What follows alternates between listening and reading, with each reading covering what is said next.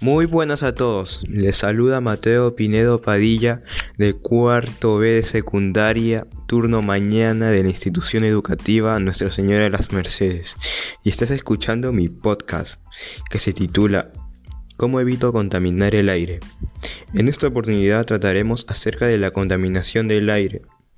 Conocerás los siguientes puntos, la definición, causas, consecuencias y cómo evitar la contaminación en el aire.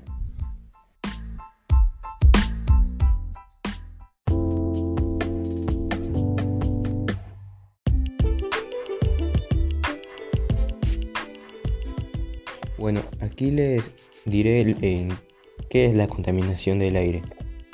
Esta consiste en la presencia de materias o formas de energía en el aire que pueden suponer un riesgo, daño o molestias de diferente gravedad para los seres vivos. Entre las consecuencias directas de la contaminación del aire se podría destacar el desarrollo de enfermedades y afecciones de los seres humanos y la biodiversidad. También la pérdida de visibilidad en zonas de grandes concentraciones o la aparición de olores desagradables. Todo esto afecta a, todo el mundo. La contaminación del aire se debe a algunas sustancias, las cuales son el monóxido de carbono, el dióxido de carbono, el dióxido de nitrógeno, el óxido de nitrógeno, etc.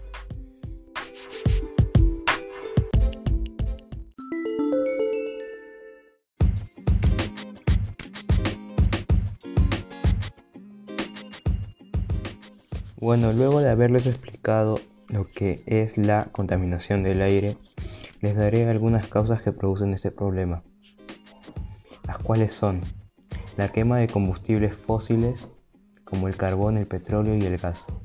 La combustión de estas materias primas se produce principalmente en los procesos o en el funcionamiento de sectores industriales y de transporte por carretera.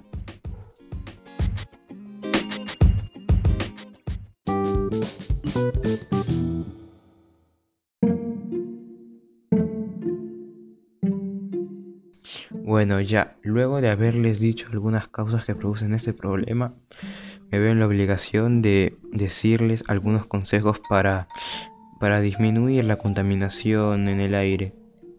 Número 1. Disminuir el uso de vehículos. Número 2. Reciclar. Número 3. Andar o utilizar bicicletas.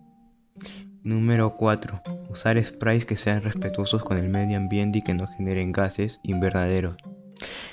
Número 5. Cuidar las zonas verdes de las ciudades.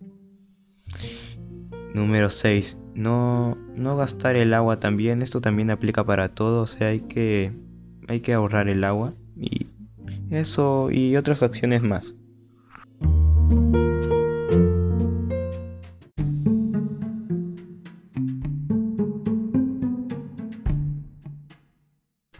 Ya estamos al punto de finalizar con este podcast y les daré mi conclusión sobre este tema, la cual es que debemos de tomar conciencia de lo que está pasando, practicar las soluciones que les he brindado para tener un ambiente sano y lograr reducir la contaminación, para que así nuestras futuras generaciones tengan un ambiente mejor.